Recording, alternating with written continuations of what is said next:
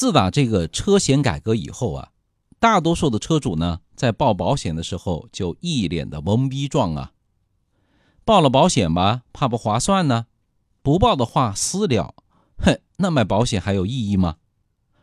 都说啊，买的没有卖的精。车险改革以后有几个大坑啊，您啊，真得好好的琢磨琢磨。首先，第一个，开车不能够任性驾驶，保费呢可能有五折的优惠。很多朋友肯定会说啊，那我知道啊，出险越多，那以后保费肯定就越贵了。以后啊，小刮小擦都不报保险了。可是不报保险，那咱们还买什么保险呢？钱烧得慌吗？咱们还是来理智的算一笔账。再决定报还是不报。举个例子哈，一台十万块钱的车，第一年买了一千块钱的汽车商业保险，报了一次保险的话呢，第二年的保费就是一千块，第三年就是八百五十块，第四年是七百块，第五年就是六百块了。那如果一次保险也不报的话呢，后面四年的保费啊？就依次是八百五、七百和六百，算一下哈，发现报保险的情况比自己修的话要多了四百块钱。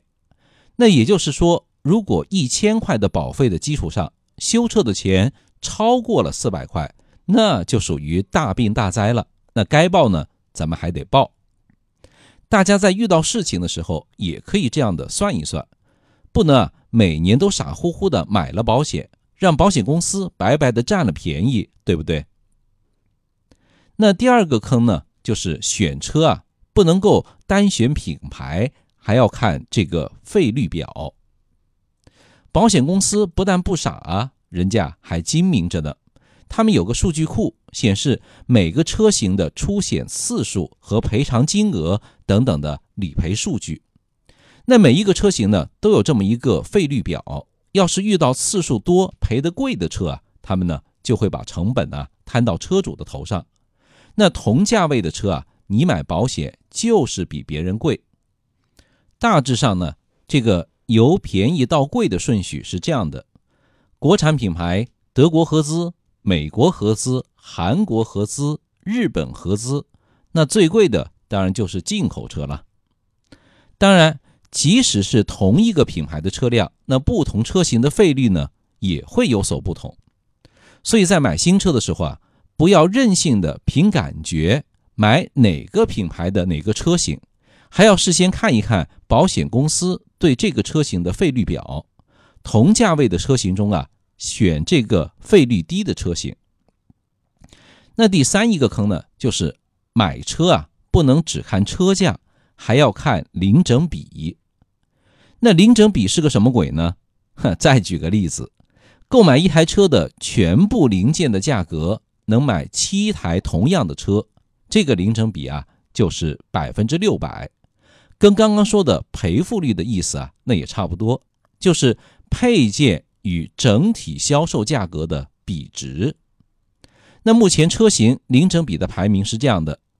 从国产品牌到合资普通品牌，再到合资奥迪、合资宝马、合资奔驰，到进口车。额外说一句哈，那如果是合资品牌里面，德国车的零整比比日系车啊要低一些。但是如果在豪华车里面呢，大奔的零整比啊真是逆天的高，传一台车的配件，人家呢可以买六台车了。那还不算维修保养的工时费呀，零整比高的车意味着维修费用就贵，出险的时候啊赔钱就多吧，所以呢肯定就给你涨价喽。汽车保险改革以后啊，坑是越来越多了，那么大家在买车或者是报保险的时候啊，最好还是多留个心眼儿。那我是邵雍，今天的邵雍说交通呢就到这里，咱们下期节目再见，拜拜。